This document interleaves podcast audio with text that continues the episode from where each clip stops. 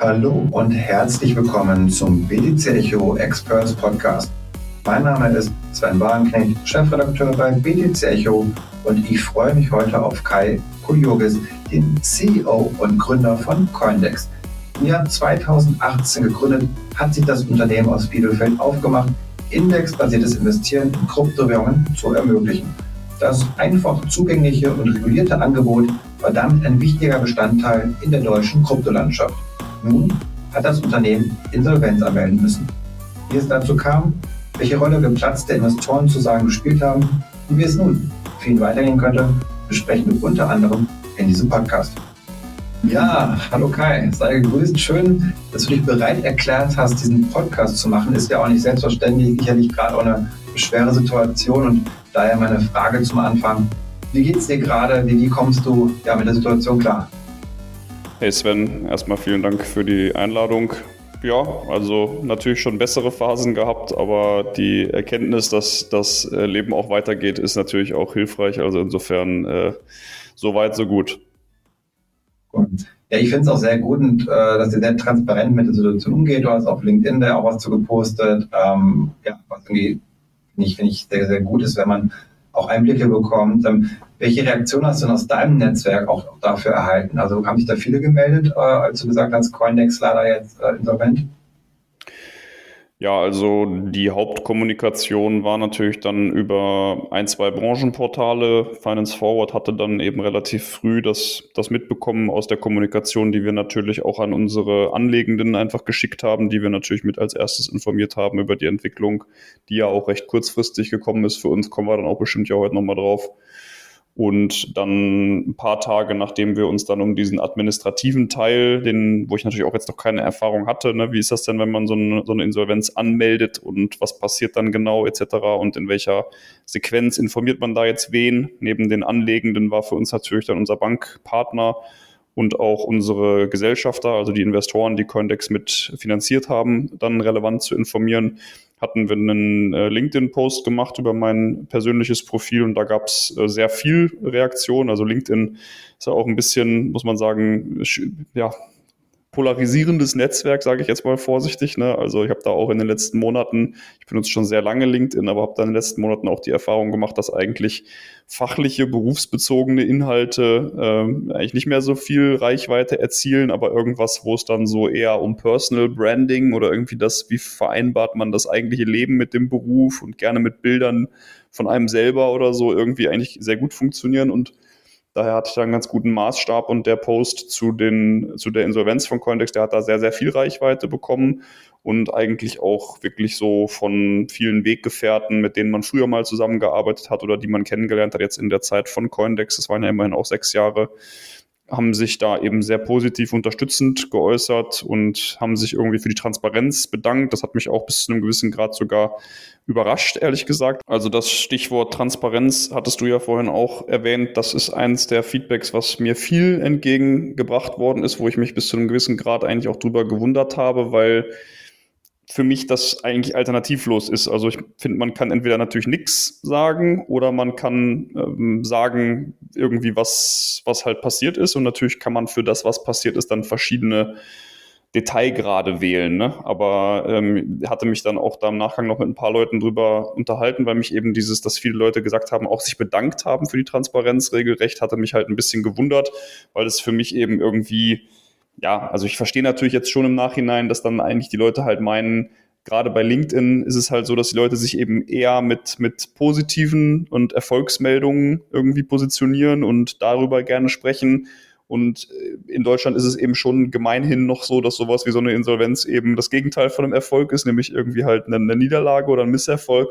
Und dass wahrscheinlich die Leute, so lese ich das zumindest jetzt daraus, dann denken, okay, es gehört irgendwie was dazu, da auch dann so drüber zu sprechen, obwohl das jetzt halt kein Erfolg ist, so in dem Sinne. Ne? Und das fand ich auch eine interessante Erfahrung, aber das Feedback war da durchweg gut. Ja, auf jeden Fall. Da lass uns jetzt aber mal über Coindex auch sprechen, was so passiert ist in den letzten Jahren, bevor wir auf die einzelnen Weggabelungen zu sprechen kommen, wo es dann immer für euch sozusagen sehr spannend wurde. Denn da gab es echt, ja, wie wir im Vorgespräch schon festgestellt haben, echt einige sehr knappe Punkte, kann man sagen. Und ähm, hol uns doch einmal ab, vielleicht für diejenigen, die euch noch nicht so gut kennen. Ähm, was war die Motivation für Coindex und, und wie habt ihr euch entwickelt? Ja, die Motivation. Also ich habe 2016 äh, meinen Mitgründer und, und Coindex CTO Sergio kennengelernt, ein sehr begabter Softwareentwickler. Wir haben in einem gleichen Coworking Space gesessen und haben, sind Kumpels geworden und waren beide auch an so einem Wegpunkt, wo irgendwie anstand, was macht man als nächstes und was gründet man irgendwie in Anführungsstrichen als nächstes und haben ja über wie das in Coworking Spaces so ist, nach Feierabend über Ideen gesprochen und wir hatten beide Interesse an Fintech im weiteren Sinne und hatten beide aber privat auch irgendwie in, in Kryptowerte wie Bitcoin investiert, weil wir auch da im Coworking Space schon Touchpoints durch auch andere Companies, die da saßen, halt hatten. Und ja, haben aber zu der Zeit, wie gesagt, das war 2016, eher uns auch darüber geärgert, dass generell Investment über Apps oder Investment übers Internet allgemein halt noch ein bisschen oldschool sich anfühlen. Das war ja alles noch vor Scalable und Trade Republic und Co. Und hatten dann uns eher so in Richtung Robo-Advisor, digitale Vermögensverwalter umgeschaut.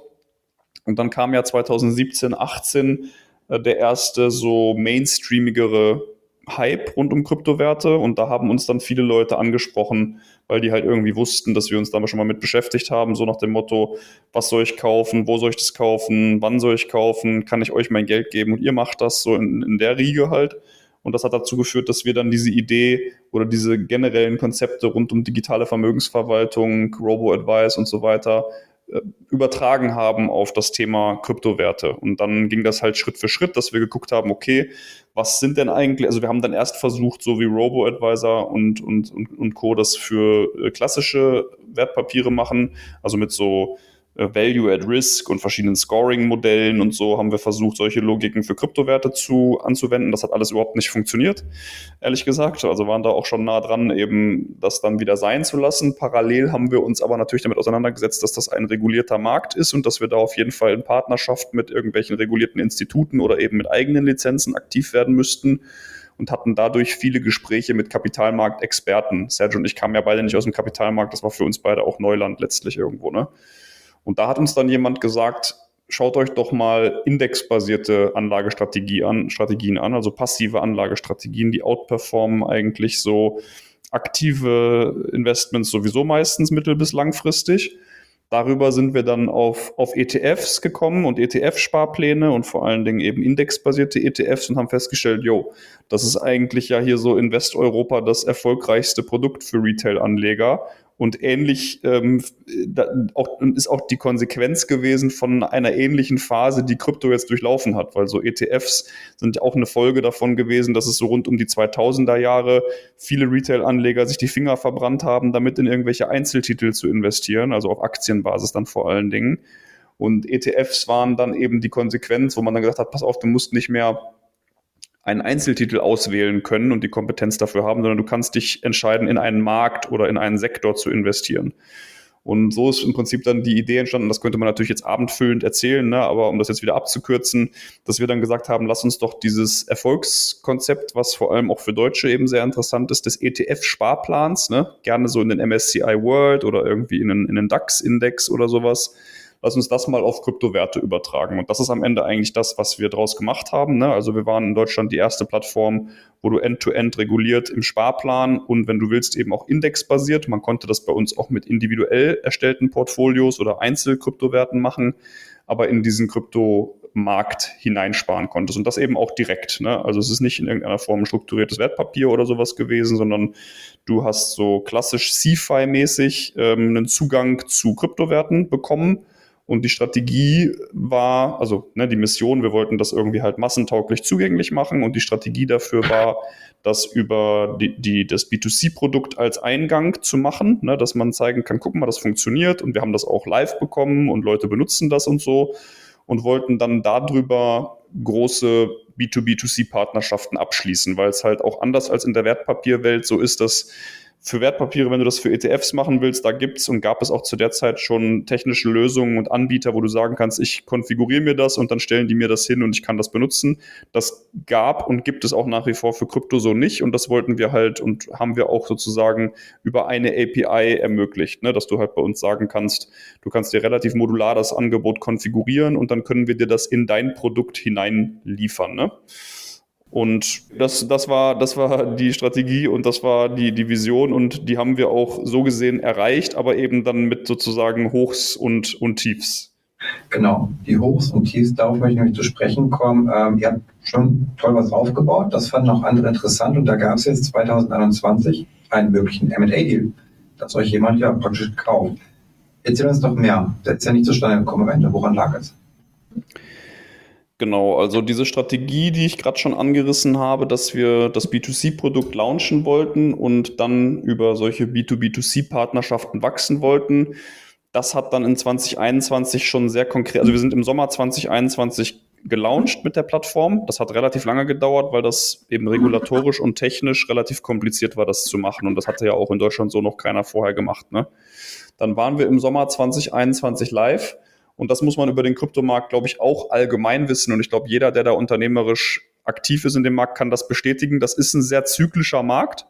Und du musst, und das ist eine wichtige Erkenntnis, in den Zeiten, in denen das Marktsentiment, also die Stimmung positiv ist, musst du das Geld verdienen, von dem du dann lebst, in den Zeiten, wo äh, die Marktstimmung negativ ist. Und keiner kann sagen, wie lang diese beiden Phasen jeweils sind. Ne? Also das heißt, ich glaube, die, Le die Lektion haben auch viele lernen müssen, dass man da sehr, sehr vorsichtig äh, sein muss. Aber wir sind, wie gesagt, im Sommer 2021 gestartet. Da war die Marktstimmung recht positiv. Und wir haben dann auch am Anfang ein bisschen Marketing gemacht für das B2C-Geschäft, haben aber dann sehr schnell eine Anfrage für eine sehr große B2B2C-Partnerschaft ähm, erhalten. Das war einer der drei großen Finanzvertriebe, die wir in Deutschland haben. Kennt man ja äh, die, die Firmen, das sind dann üblicherweise die, wo dann halt ein alter Schulfreund einen auf einmal anruft und irgendwie fragt, wie es denn um die private Haftpflicht irgendwie äh, bestellt ist oder sowas. Ne? Also sowas in der Riege war das.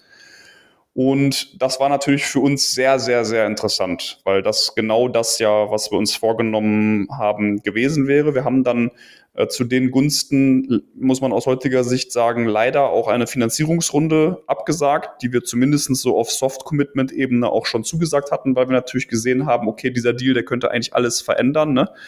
Dementsprechend müssen wir uns darauf erst fokussieren, haben dann eine kleinere Brückenfinanzierung mit bestehenden Investoren gemacht, um das halt anschauen zu können.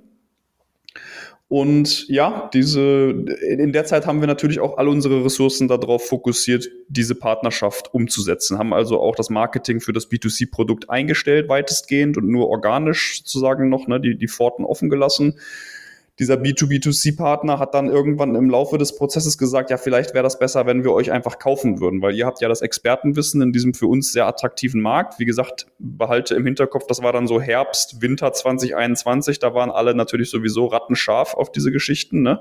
Die Bewertungen waren irgendwo astronomisch. Und ja, wir, wir waren dann auf einmal mitten in einem M&A-Deal und damit konfrontiert, dass da jetzt ein sehr großer Anbieter uns gerne kaufen wollen würde. Also unsere Software, aber auch vor allen Dingen auch unsere Expertise, sodass Sergio und ich auch das erste Mal damit konfrontiert waren, uns diese Frage überhaupt zu stellen, weil das war natürlich eigentlich gar nicht jetzt zu dem Zeitpunkt unser Ziel.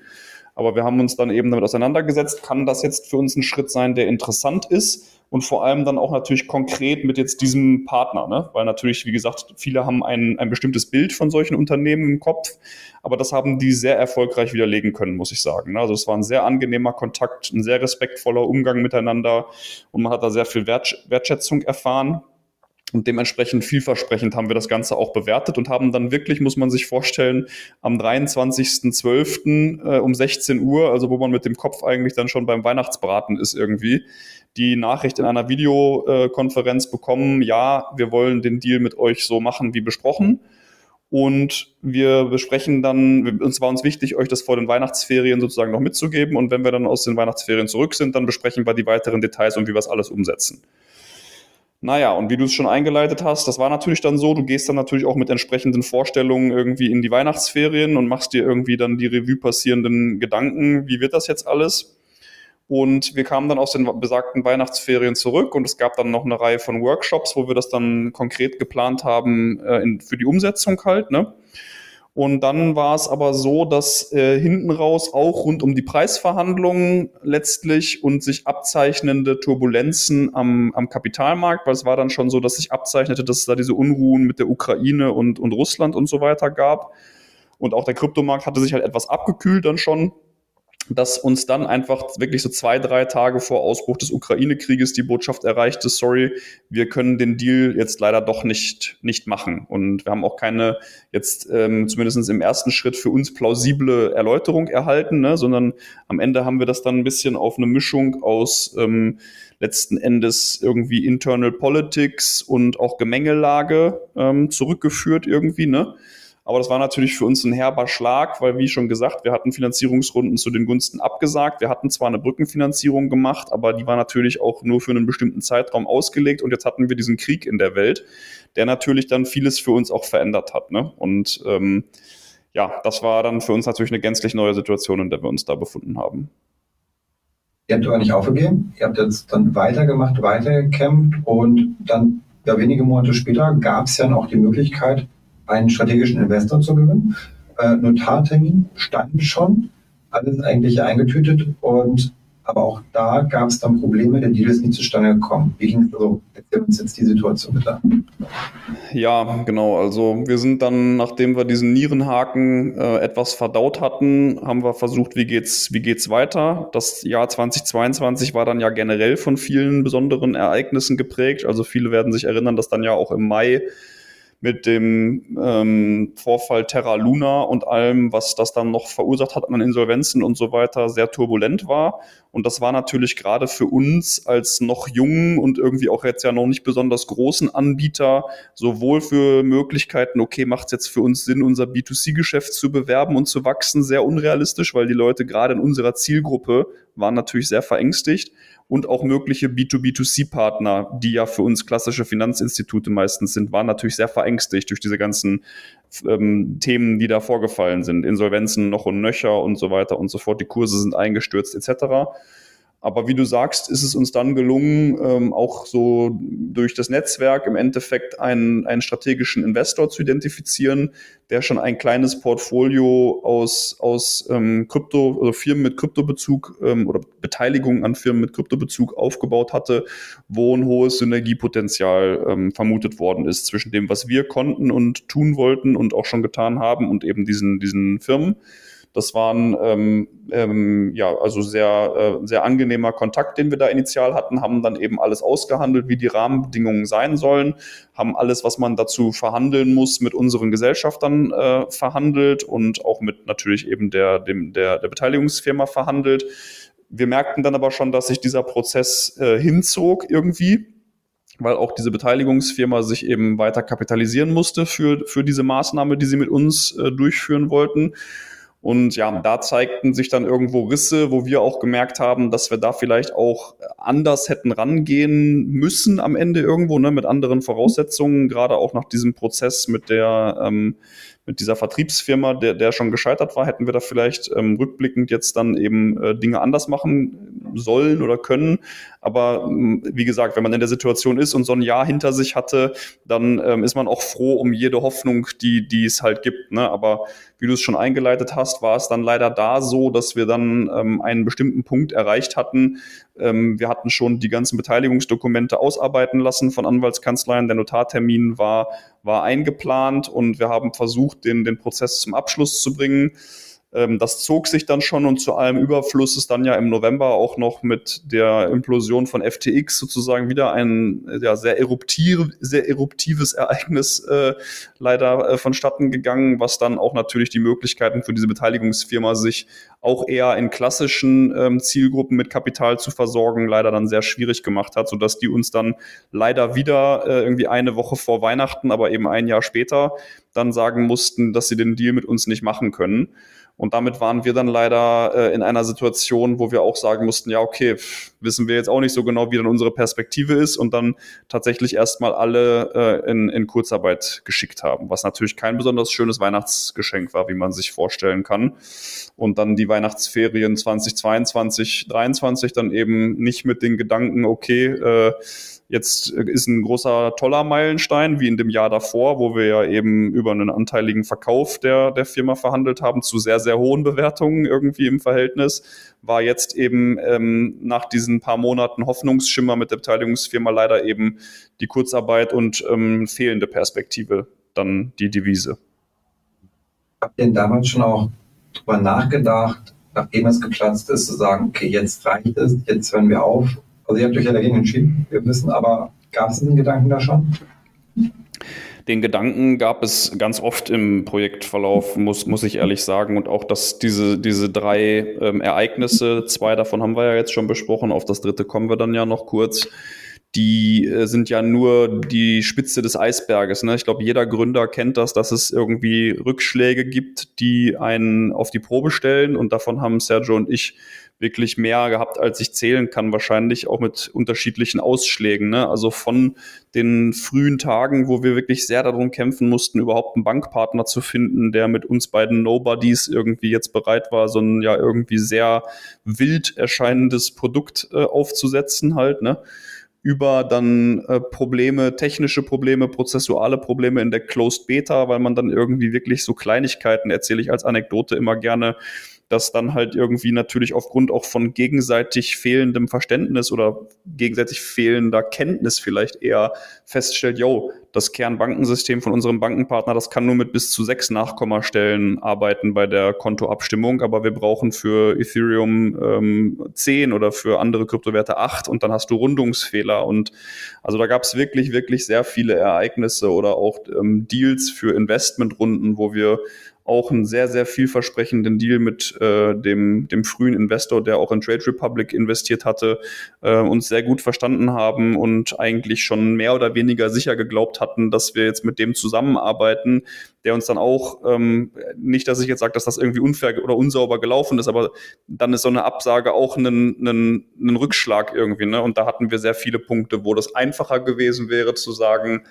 ähm, komm, das war jetzt irgendwie doch alles nix. Und man muss auch rückblickend natürlich, das kann man immer aber erst hinterher sagen, vielleicht sagen, ja, hätte man dann machen sollen. Aber wir haben so eine hohe Conviction für das Thema und ähm, auch nach wie vor, ehrlich gesagt, für das Thema, dass es halt irgendwie immer zu, zu wenig zum Leben zwar, aber auch zu viel zum Sterben war. Ne? Und wir einfach gesagt haben, nee, wir geben jetzt nicht auf, sondern wir ziehen das durch und schauen es uns bis zum bitteren Ende an. Und das haben wir halt gemacht. Ne?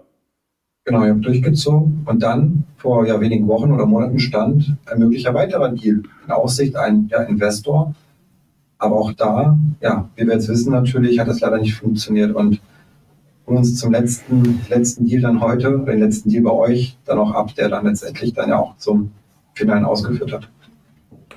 Genau, also es war dann so, dass wir nach dieser, also wir waren ja dann, wie gesagt, in Kurzarbeit und sind auch alle in Kurzarbeit mit dem Team in 2023 gestartet, aber nach ja, einer kurzen Rehabilitationszeit, will ich mal sagen, war dann eben der Vorschlag, lass uns doch schauen, ob wir uns projektbasiert so ein bisschen zurückkämpfen können. Also, dass wir quasi dafür sorgen, dass wir äh, wir haben Coindex halt eben sehr, sehr lean aufgebaut und mit sehr viel Automation und auch dadurch, dass wir eben da mit unseren Partnern eng zusammenarbeiten, also mit unseren beiden äh, Bankpartnern eng zusammengearbeitet haben, muss man ja aus heutiger Sicht sagen, war das uns eben möglich, ähm, Coindex auf jeden Fall jetzt den, den Betrieb aufrechtzuerhalten mit sehr, sehr wenig Ressourcen, sodass wir dann quasi gesagt haben, pass auf, lass uns gucken, dass wir die anderen Ressourcen mit Projektarbeit irgendwie auslasten und damit Liquidität aufbauen und, und erhalten praktisch. Ne? Und wir lassen uns mal weiter treiben, weil diese Erkenntnis, was ich vorhin schon mal angesprochen habe, mit den Marktzyklen eben einfach eine sehr hohe Relevanz hat und uns schon klar war, wenn das Marktsentiment sich dreht, dann werden alle Baustellen, die wir haben oder alle Stoßrichtungen, in die wir uns entwickeln können, wieder leichter. Und das wollen wir uns auf jeden Fall noch ansehen.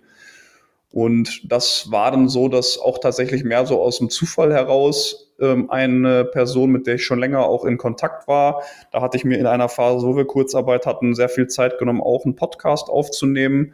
Da haben wir viel und sehr offen auch gesprochen über das Projekt und, und was wir da so vorhaben und hatten. Und dann kam diese Person eben im Prinzip auf mich zurück und hat gesagt, ähm, hier, ich habe die und die Idee, äh, ich würde gerne prüfen, ob wir natürlich auch ein bisschen ähm, davon partizipieren können, dass jetzt der Fintech und insbesondere der Kryptomarkt gerade so ist, wie er ist, nämlich eben nicht so günstig für die, die da drinnen sind praktisch. Ne? Ob wir davon irgendwie insofern profitieren können, dass wir euch vielleicht zu einem verhältnismäßig günstigen Kurs einkaufen und damit halt dann sowohl produktseitig als auch vor allem dann expertiseseitig coole neue Sachen zusammen machen können. Ne? Und so ist dann praktisch eben ein neuer M&A-Prozess ins Rollen geraten. Das war mit einer, ähm, mit einer großen, ähm, einem großen Finanzinstitut und Finanzinstitute sind natürlich in ihrem Naturell eher äh, bürokratisch und, und risikoavers, zu Recht ja auch. Ne? Also das heißt, es ist jetzt irgendwie was anderes als mit einer kleinen, wendigen Organisation, wo man dann vielleicht direkt an den Entscheidern dran ist oder so. Und da hatten die auch das Erwartungshaltungsmanagement natürlich in die Richtung gemacht, dass wir uns da dann darauf vorbereiten können, dass das eben ein längerer Prozess werden wird. Ja, und den haben wir dann eben gemeinsam durchlaufen, während wir diese Projektarbeit weiter gemacht haben und uns sozusagen so munter gehalten haben. Der Prozess hat sich dann am Ende auch über, über ja, gut vier, am Ende vielleicht fast fünf Monate gezogen, wahrscheinlich eher vier Monate, aber äh, hat eben einige Zeit in Anspruch genommen und die, die, der Härtegrad ist immer härter geworden. Also wir haben da äh, viele der nötigen Schritte dann erfolgreich absolviert und auch fast in einer Form, die uns aus den, Erf also basierend auf den Erfahrungen, die wir vorher gemacht haben, schon fast überrascht hat, weil es wirklich keinen Lüftchen ähm, spürbaren Gegenwind gab along the way irgendwie, ne? Und äh, letzten Endes war das auch da dann irgendwie so, dass alle Parteien, glaube ich, also sowohl die äh, Stakeholder, die sich dafür interessiert haben, dass wir kommen, als auch wir recht sicher waren, dass das alles, alles klappen würde. Aber wie das eben bei einem großen Finanzinstitut ist, ist dann im Zweifel nicht der Stakeholder alleine die entscheidende Partei, sondern da gibt es dann eben auch noch ähm, verschiedene andere ähm, Parteien, die involviert sind und diese Entscheidung am Ende ja dann auch treffen und vertreten müssen. Ja, und da sind wir dann zur Überraschung von allen am Ende relativ kurzfristig eben leider auch. Das ist halt auch ein Teil des Problems gewesen. Also wir haben dann auch schon angefangen, unsere Projektarbeit in Abstimmung äh, zurückzufahren, weil wir natürlich sicherstellen wollten, dass wenn dann die Transaktion geklappt hat, dass wir nicht noch irgendwie total beschäftigt sind mit, mit eben den Nachwehen oder dem Abarbeiten dieser Projekte, sondern dass wir uns auch auf, dann auf das konzentrieren können, was wir äh, gemeinsam dann erreichen wollten. Und äh, es gab da natürlich auch dann bestimmte Absprachen dazu, sozusagen, wie wir diese Zeit bis zu welchen Meilensteinen wir das auch dann versuchen können, aufrechtzuerhalten und so.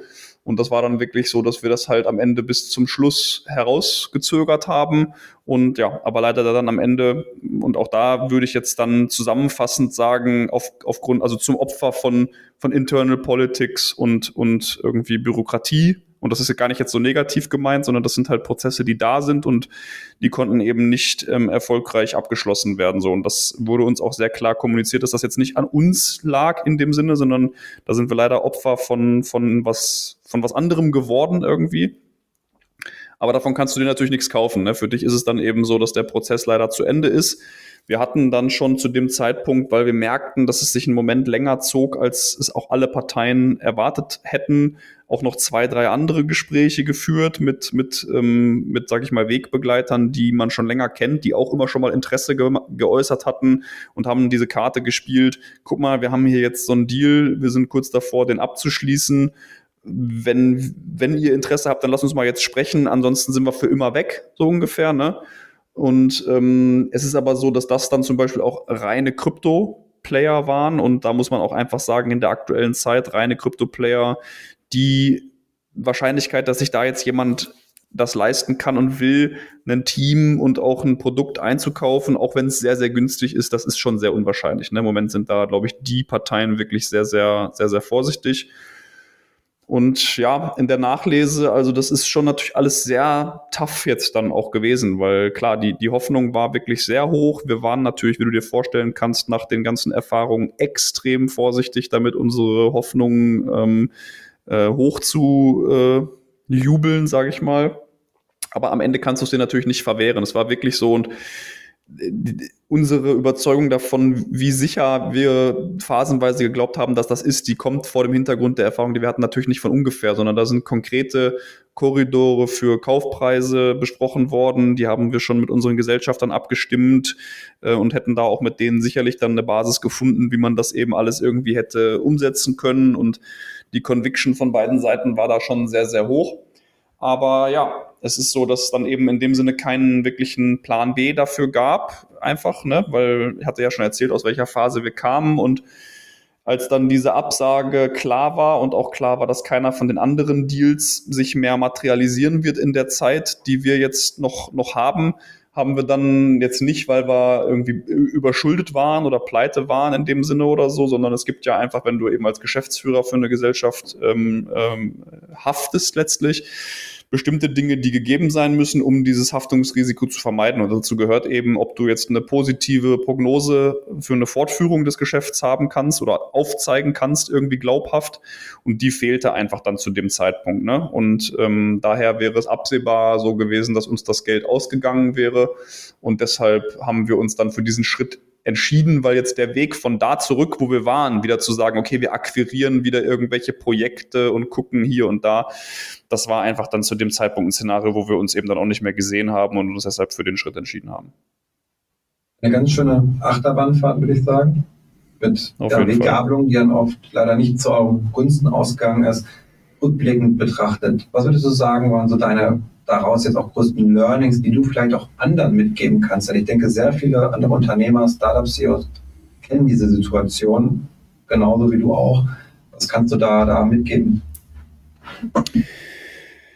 Ja, also jetzt allgemein und nicht mit, mit zu viel Bezug auf jetzt diese Sondersituation, in denen wir uns sicherlich teilweise befunden haben, ist es schon natürlich so, dass ist eine Plattitüde und so weiter, ne? aber äh, eine Sache, die ich auf jeden Fall anders nochmal wahrnehme, als zum Beispiel, als ich, als wir Coindex gegründet haben oder ich generell angefangen habe, mich, mich mit dem Thema Startup zu beschäftigen, ist immer so dieses, wie wichtig das ist, ähm, mit welch, mit was für einem Team oder mit was für einem Co-Founder man das macht oder Co-Founderin oder was weiß ich, ne?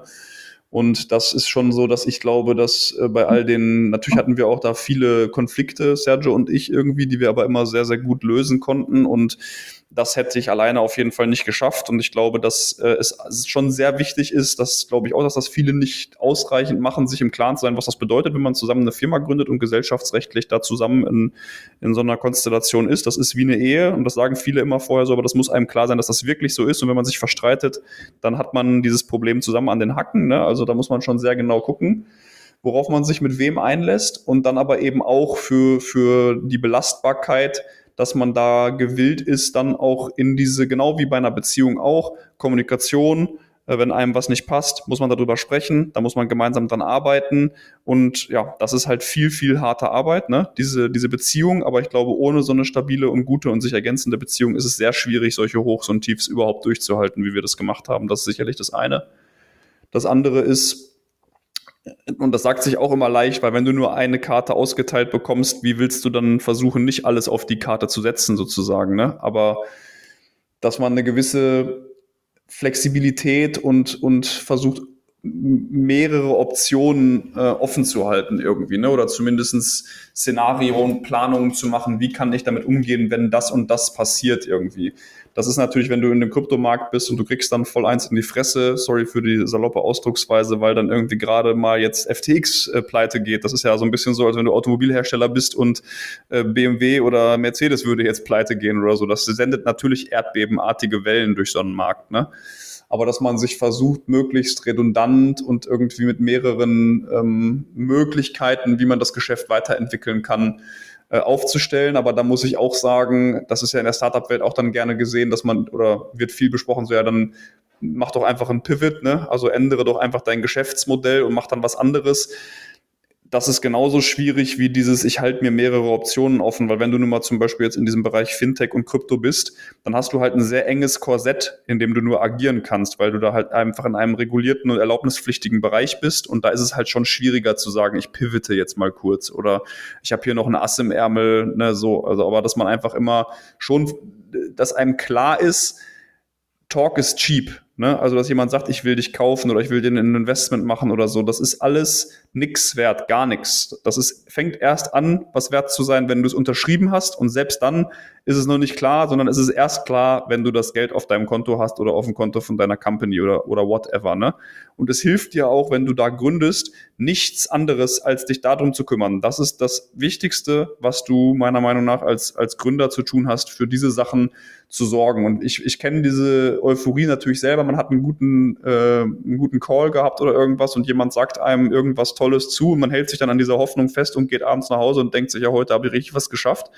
Und das ist natürlich auch einer der wichtigen Schritte auf dem Weg dahin, aber wirklich geschafft hast du das eben erst, wenn es wirklich das Geld da ist halt, ne? Ja, ich glaube, das ist ein ganz, ganz wichtiges Learning, äh, was man schmerzhaft, glaube ich, jeder muss es selbst erfahren, glaube ich, sonst glaubt man das nicht. Ähm, würdest du sagen, ich meine, die Phase ist gerade echt schwierig für viele Startups. Wir haben ja auch schon andere Insolvenzen gesehen. Nuri war ja eine sehr große auch dieses Jahr. Glaubst du, dass diese Phase, in der wir uns gerade befinden, wird die noch einige Monate anhalten, dass wir noch weitere, ja, auch gerade im Kryptobereich natürlich Insolvenzen sehen werden? Wenn ich über den Kryptomarkt einig, eines gelernt habe, dann, dass äh, man das nicht vorherse vorhersagen kann. Also da jetzt irgendwo eine Aussage in die Zukunft von wegen, also du hast mich ja jetzt nicht nach Kursen gefragt, das habe ich schon mhm. verstanden, aber äh, trotzdem das Sentiment und wie es jetzt Anbietern geht, vorherzusagen, hängt ja direkt damit zusammen. Ich würde es so beantworten, dass ich, ich es so wahrnehme aus dem Markt, dass alle, die ein direktes Endkundenangebot haben, massiv strugglen. Also äh, auch die großen äh, oder größeren, die man, die man kennt, haben alle daran natürlich sehr zu knapsen, dass die Situation so ist, wie sie ist. Und da wird, also ich meine, es sind ja gar keine kleinen äh, Anbieter jetzt zum Beispiel in Deutschland mehr in dem Sinne eigentlich übrig, ne, die jetzt kryptomäßig was machen und dass jetzt ähm, die Börse Stuttgart irgendwie äh, ins, ins Wasser fällt oder so, das sehe ich jetzt nicht als akutes Risiko, auch wenn sicherlich auch die irgendwie strugglen werden, ne, aber das, das Risiko sehe ich nicht. Es gibt aber natürlich viele kleine Anbieter, die jetzt zum Beispiel auch im Dachraum oder auch in, in anderen Regionen in Europa alle strugglen. Das ist einfach so. Und da wird eine Konsolidierung stattfinden. Ne? Da werden sich irgendwie Marken verabschieden, da werden sich Marken zusammenschließen, da wird es äh, sicherlich auch nochmal die ein oder andere Insolvenz geben, die aber dann wahrscheinlich eher klanglos auch äh, eher wie unsere jetzt stattfindet, weil natürlich waren wir am Ende auch immer noch ein sehr, sehr kleiner Anbieter, auch wenn wir irgendwie was Tolles als, als erstes gemacht haben, das alles viel Potenzial hatte und das ist natürlich auch das Tragische am Ende an der Insolvenz, trotz aller Qual, die man jetzt durchlaufen hatte, zu wissen, dass wenn das nächste Mal ein Hype kommen sollte, hätte man da wieder viel draus machen können. Und das ist jetzt eben auch das, was hart ist, ähm, zu akzeptieren, dass man diese Chance eben dann leider nicht mehr, nicht mehr hat in dem Sinne. Ne? Und in, in dem Sinne denke ich, dass das auf jeden Fall was ist, was, was passieren kann. Ich denke, bessere Karten haben äh, Anbieter, die jetzt eher so den B2B2C oder B2B-Teil unseres Businesses bedienen. Also wenn du jetzt an der, in der Position bist, dass du eigentlich eher als Dienstleister für andere das, das einfach zugänglich machen kannst, dass die das ihren Kunden anbieten können, zum Beispiel, egal, egal wer diese Kunden sind, ob deine Kunden Vermögensverwalter sind oder Endkunden oder institutionelle. Das ist, glaube ich, sehr interessant und etwas, was auch ja jetzt schon an, an Fahrt deutlich gewinnt. Ich glaube auch, dass wir da noch nicht die Maturity haben, dass ich jetzt sagen würde, es macht jetzt heute Sinn, da eine Company zu gründen oder sowas, aber das ist zumindest was, was ich sehr genau beobachte und mich auch viel mit Leuten zu austausche fällt so unter dieses Buzzword Tokenisierung.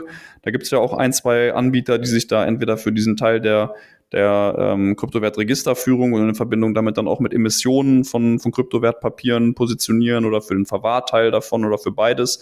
Aber ähm, da gibt es ja so die Theorie, dass vielleicht dieses, dieser Aspekt der Tokenisierung langfristig das Potenzial hätte, zum Beispiel die Struktur des ETFs oder des Fonds abzulösen, weil es einfach effizienter und aus, aus vielerlei Hinsicht besser ist.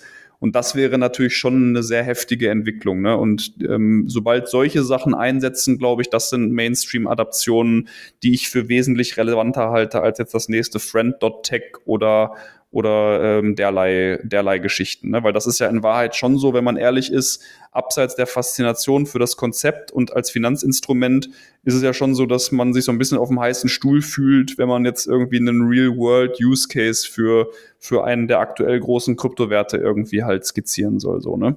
Ich höre also raus, du möchtest auch nach Coindex im Kryptosektor oder zumindest Blockchain erhalten bleiben.